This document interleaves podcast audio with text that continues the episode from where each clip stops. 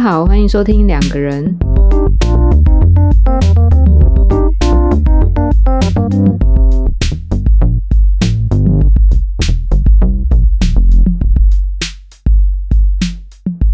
大家好，我是 Y。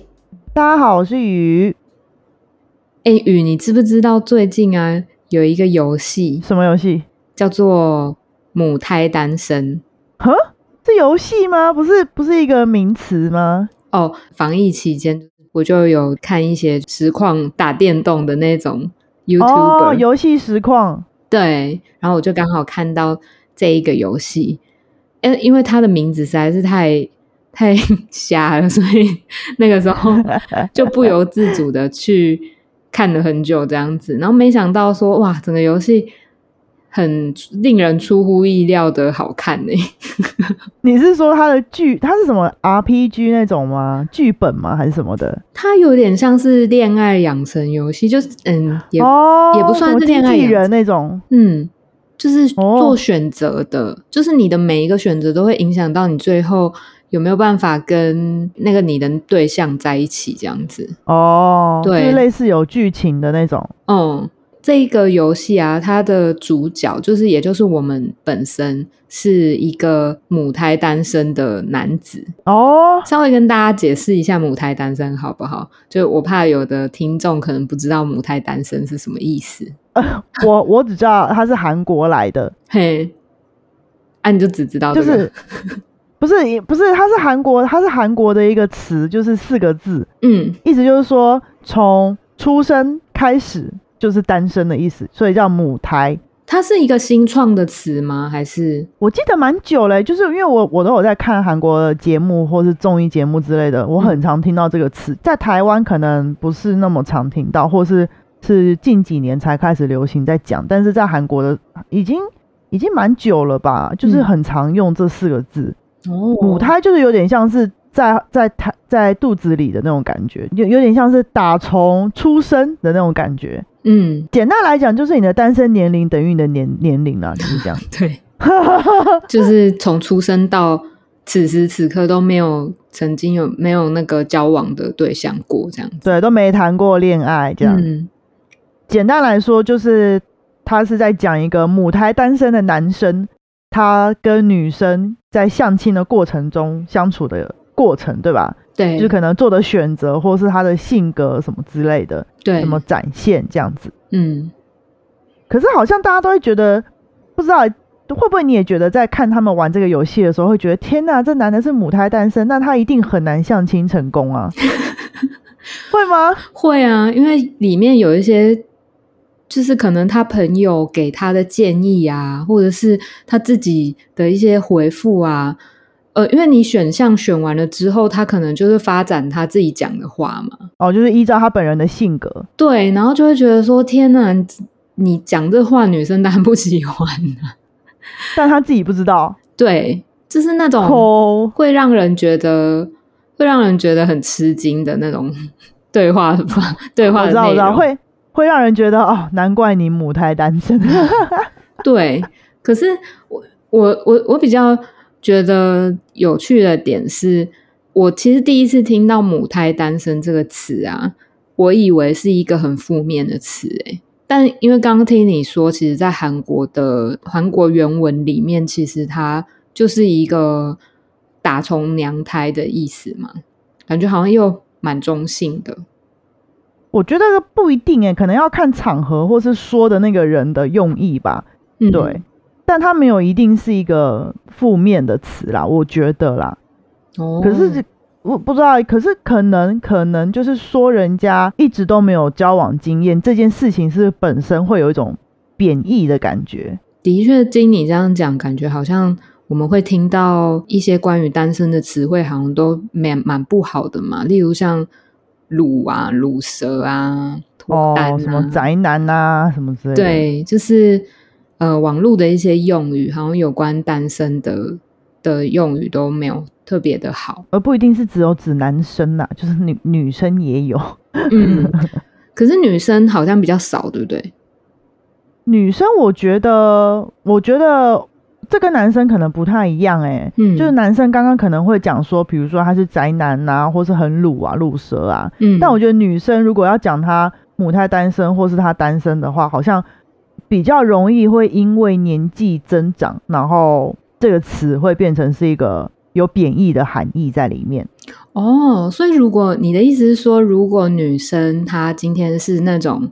年轻的女孩子，但是她单身，我们呃母胎单身，我们就会觉得好像很珍很珍贵的感觉。或是说，哎，你一定是眼光太高啦，讲，哎呀，你都看不上别人，因为你条件太好了，别人都不敢追你，什么，就是会有这种话。哦，但是如果一旦就是我知道，像日本的话，他们好像嗯一旦女生过了三十岁，像是嗯拜犬呐、这一类的词，其实好像嗯都是在形容女生过了三十岁之后还没有嫁出去，或者是更不用谈是母胎单身的情况，这样。对，如果她是母胎单身的话，我觉得，呃，贬义可能会更浓厚。嗯，好像一个人单身久了之后，就会开始被怀疑这个人是不是有什么问题。对耶，就可能会想说他会不会跟人相处或是交际上面有什么困难之类的，才会一直没有交往的对象。可是单身真的不好吗？单身不好吗？我不知道哎，嗯我觉得这真的是一体两面的问题吧。你去嗯问现在正在交往的人单身好不好，他说不定会觉得很好，因为他现在没有，他现在是有亲密关系的。嗯，但是如果你去问一个单身的人单身好不好，他可能很渴望亲密关系，所以他会跟你讲不好，就是会依照那个人当下的状况或是他的经历而有不一样的回答。所以照你这样子的讲法，好像其实因为你刚刚比较是回到单身的人他自己的需求上面去想这件事情，想单身好不好这件事情。嗯，嗯，可是我们在外面听到很多对于单身的贬义比较多，都是他人对于单身者的这个身份的一些先入为主的一些印象，或者是他人对于他们的这样子的呃关系的状况有的一些就是刻板印象，对不对？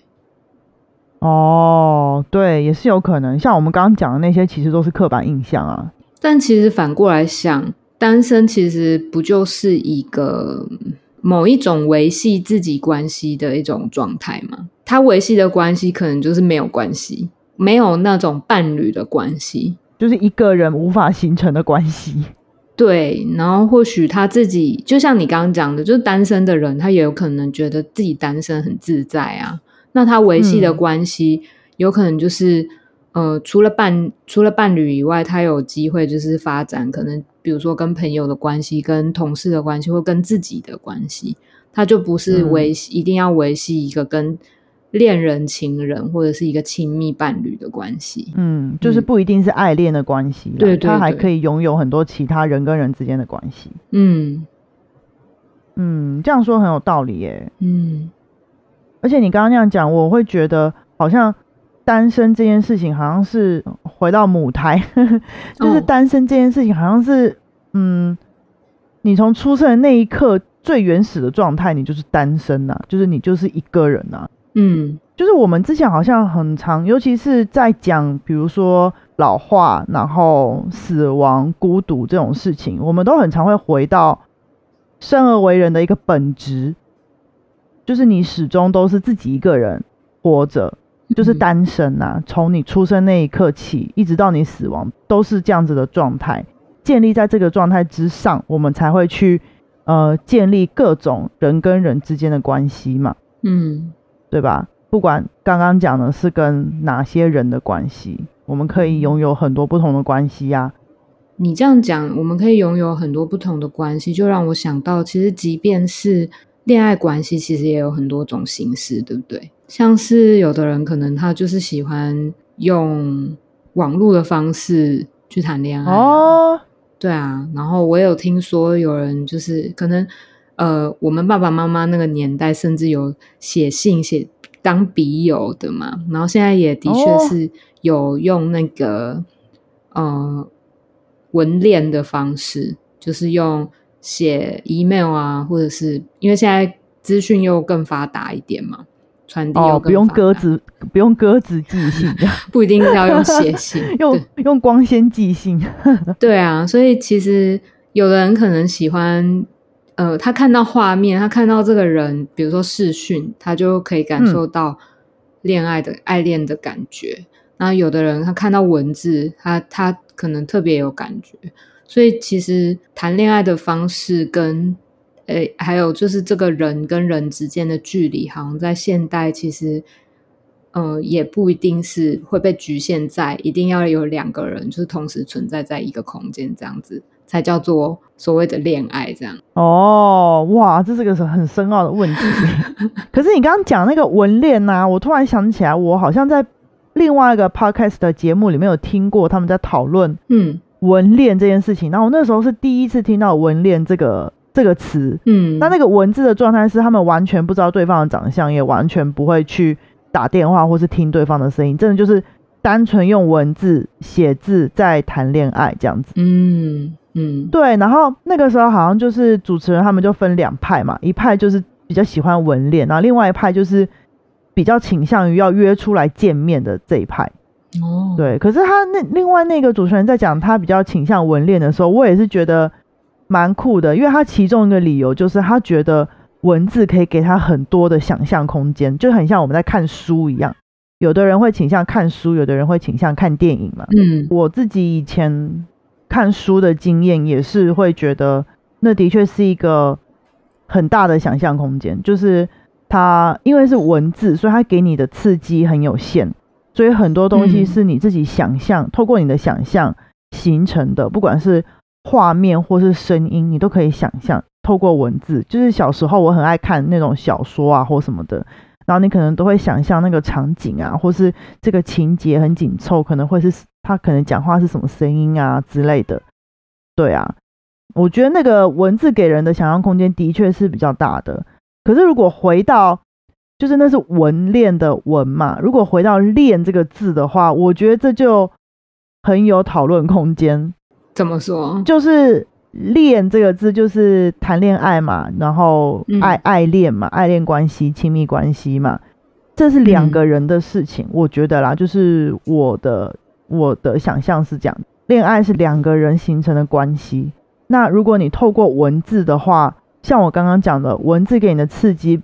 其实不多，所以大部分都是你自己想象出来的。你自己想象出来的，很多时候你想象出来的东西是根据你过去的经验所形成的。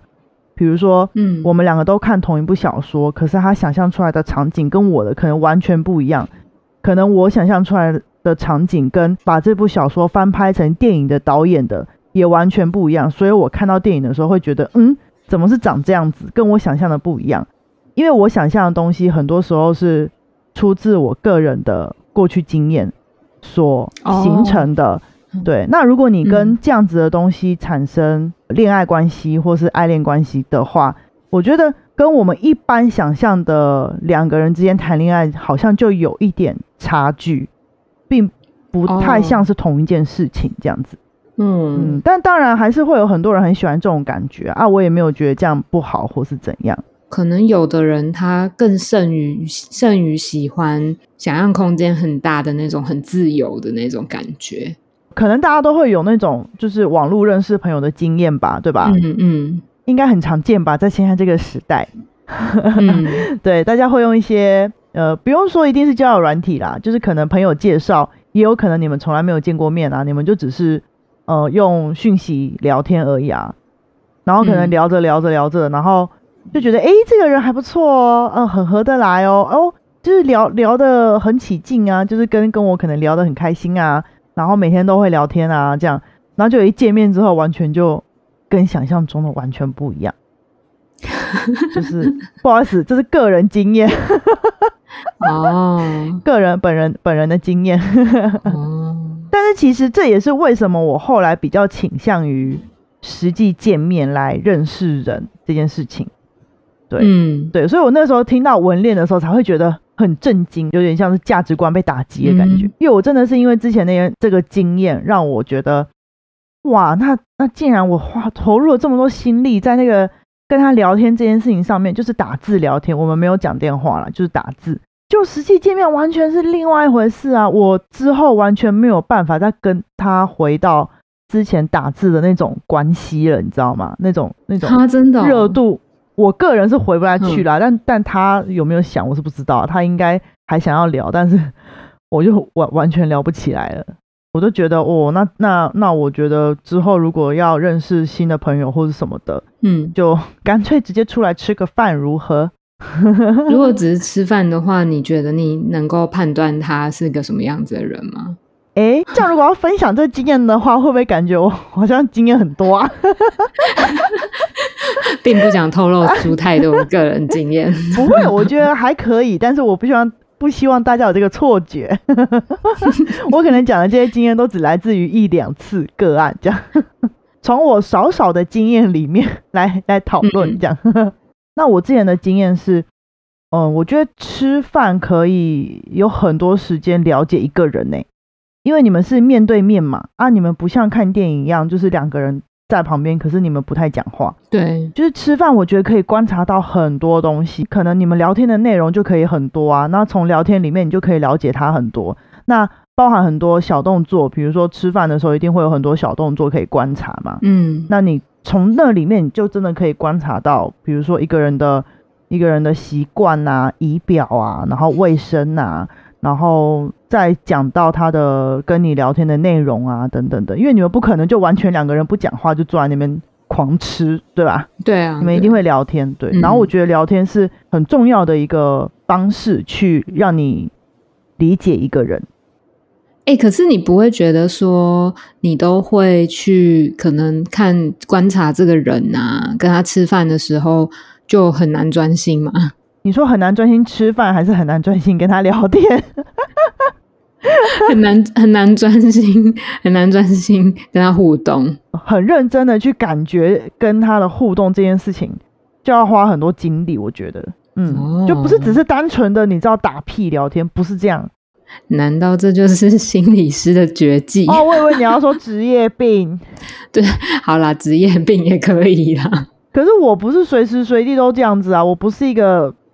跟所有人互动都会展现出这个技能的人。哦，但是在在那种场合，嗯，就是你要在短时间内尽可能的理解这个人是个什么样的人的这个场合，我觉得这的确是一个我可以使用的方法。这样也不能说是方法，这样好像这样好像真的在使用什么技能呢、但是我觉得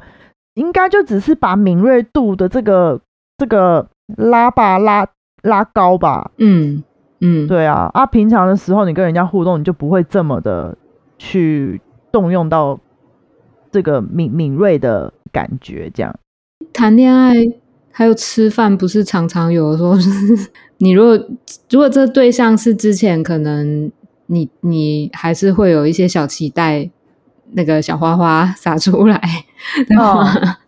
那你这样子感觉好像就是你的那个理性的那个部分，就是会让我觉得好像很不像在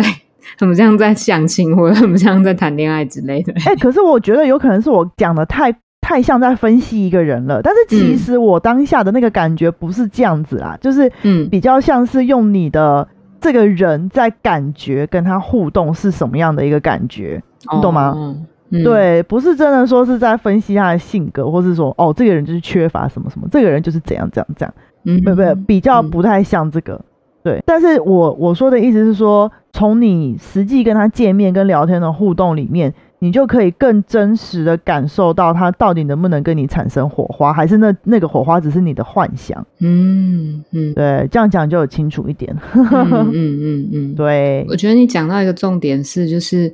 两个人到底要不要决定在一起，或者是嗯在一起这整件事情，都会是一个就是需要时时去观察对方，或者时时去思考自己想要的是什么的一个一个历程的感觉。他不是说你可能你今天相亲，然后看到一个好像各方面都很不错这样子，你就可以跟他在一起非常的久，然后到结婚或十几二十年的那种伴侣，并不一定是。对，他有可能是在你可能在认识他的过程当中，慢慢的去熟悉他，然后甚至到交往之后，彼此还是会有需要一些磨合，或者是彼此的去去观察，甚至有的人呢、他可能还没有跟这个人在一起的时候，他也不知道他自己可能对于那一个小细节可能会很在意。他是跟另外一个人在一起之后，他才发现的。这样，这的确是有可能的。同样的，好像选择单身这件事情，也不见得是一个命运的，就是就是一定是，就是他不一不一定是一个命运的安排。嗯，对，说不定老天爷已经派 派一个人给你了，但是但是你选择不要，这也是你的选择啊。或者是说，可能自己很清楚自己想要的是什么，或者是就是没有遇到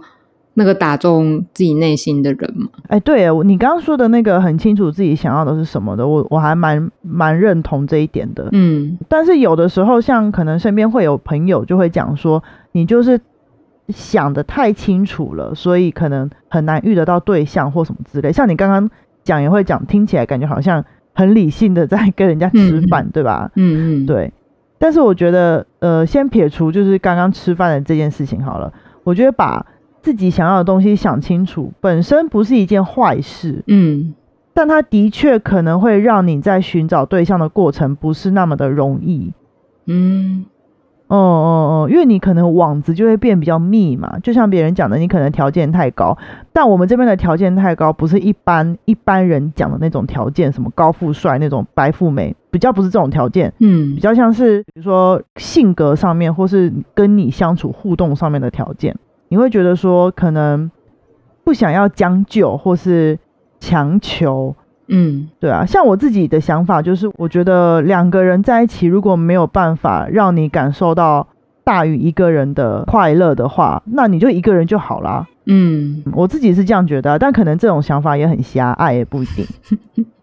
哎，你刚刚讲到的这个，就会让我想到说，很理性的知道自己需要的是什么，或者是想要和什么样子的人在一起这件事情，那最终如果他找到的。他找到了这个人，那这个人到底是他想象中他爱上的那个，到底是他想想象中的那个人，还是就是是一个真实的人呢？这个问题不一定是只局限在于。刚刚提到那个很知道自己要什么的人身上，我觉得大家都会遇到这个问题。嗯，只要你曾经有爱情的经验，你一定都会遇到这个问题，只是你有没有去想想这件事情而已。哦，你的意思是说，可能有的人他会描述说，嗯，我之前那段感情就是晕船的那种感觉吗？爱情一定会晕船啦，一定会晕船，不晕就不是爱情了，好吗？嗯。对，但是我知道你的意思啦，应该是讲说，可能相爱到后来，他会突然发现，哎，就是他爱上的这个人，到底是他想象中他想要的那个样子，还是他本人他喜欢的是他他这个人本身这样？那种感觉好像有点像是你一刚开始爱上的是一个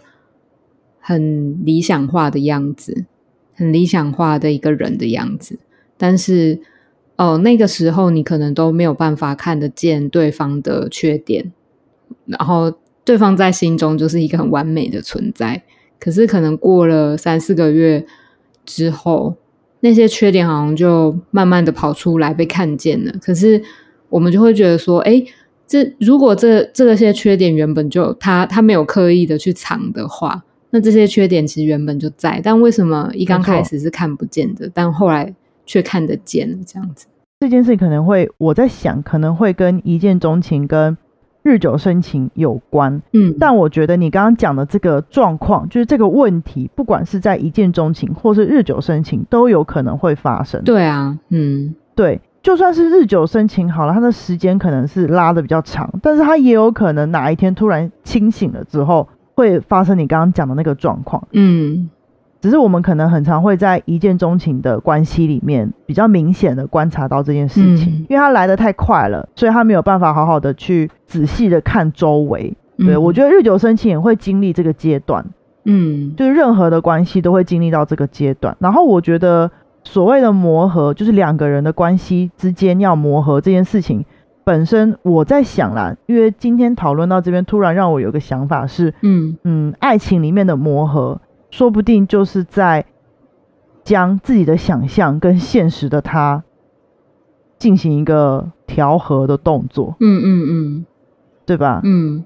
然后发展出一个可能我们之前一直在讲的那个关系的弹性嘛。哦，没错没错。嗯如果你能够有呃很好的能够拥有这样子的弹性在你们两个人中间的话，那也许你们就可以走得很长久。嗯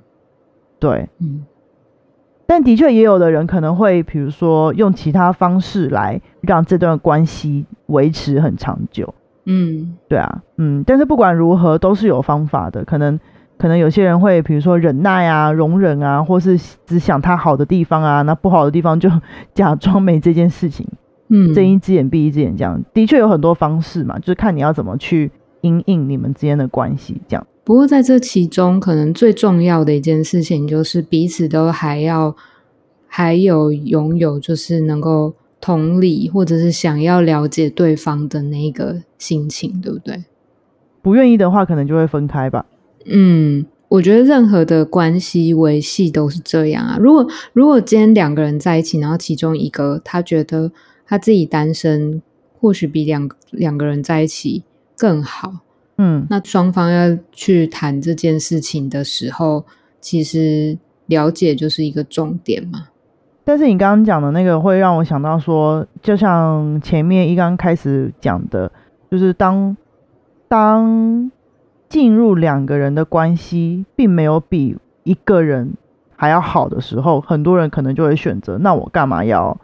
要要跳进去？我就维持一个人不是很好？嗯对我觉得这是现在可能很多维持单身状态的人很能够有共鸣的一个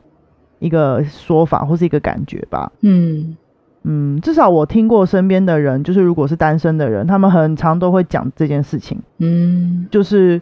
跟别人在一起，并没有，并不会比我现在还好，或是他目前为止遇到的人都不会让他有这种感觉，嗯，都不会让他有那种跟他在一起之后比我现在一个人的状态还要好的感觉，所以他就一直都选择自己一个人，也过得很好。嗯这样可能偶尔偶尔寂寞，偶尔羡慕别人有有对象，但是他觉得无伤大雅、啊，我还是可以一个人活得很好，然后不用去想很多很繁琐的事情，不需要硬要去跟一个人磨合，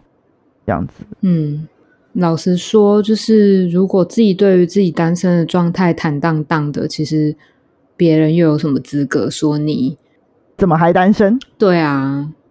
哇哦，这好像一个很完美的结尾呢。哎、我我我我有想到那嗯个游戏啊，就是母胎单身里面，它其实最后就是那个好结局，最后他有写一句话，嗯，就那句话叫做“没有命运，只有选择哇，他是献给那个有玩到好结局的 的人吗？所以其他人都没有看到这句话，难怪还是母胎单身。”，不好的结局好像没有这句话。天哪，对，差别待遇啊！对啊，我看到这句话的时候，其实很有感觉。就是我觉得在关系里面，其实你可能暂时性的会感受到那种命定的感觉，对不对？就是有的人看到哦某些人，就会觉得哇，这是老天赐给你的。对对，但是那个命定的感觉，终有一天会消逝，然后最终在关系里面，你要怎么维持，那个就是又是另外一回事了。没错。那这个维持关系的过程，就像我们刚刚讲的，其实它是需要很多的愿意去同理对方、了解对方，然后在很多很多的十字路口里面做出很多很多的选择，嗯最终走出就是彼此关系的一个一个路跟一个方向，这样子。嗯嗯一起走这样子。对啊，然后在这样子的过程当中，其实说不定对方他就最终他选择他他要恢复单身。那这样子，这个想要选择恢复单身的人，他其实也并没有就是绝对的对与错。嗯，然后这最终就是关系的样态，其实也只是一个可能是一个结果，嗯，然后可能是一个我们在人际上面的一个选择，它并没有就是好或坏的分别，或者是你现在选择单身，你可能就一辈子单身的这样子，不可嗯变动的那种感觉，不会的。唯一不变的还是回到头，就是你永远就是自己一个人这件事情，哦，你是说母胎单身这件事吗？就是从母胎开始就是单身这件事情。对啊，可是经过今天的节目，感觉好像我们也讨论了很多在母胎单身下面可能会有的一些情境，对不对？其实母胎单身可能也只是一个表面的一个结果，但其实下面其实是有很复杂的一些可能个人的选择，或者是一些人生的际遇这样子。关系的经验呐、对对对嗯。那今天的节目就到这边喽大家拜拜。拜拜。